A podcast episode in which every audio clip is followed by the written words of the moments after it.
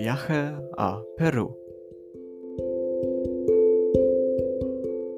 Si viajes a Perú, te recomendamos que empaques estas cosas en tu mochila. La primera cosa que deberás hacer es llevarte un bañador, porque Perú tiene playas bonitas donde puedes bañarse y relajarte.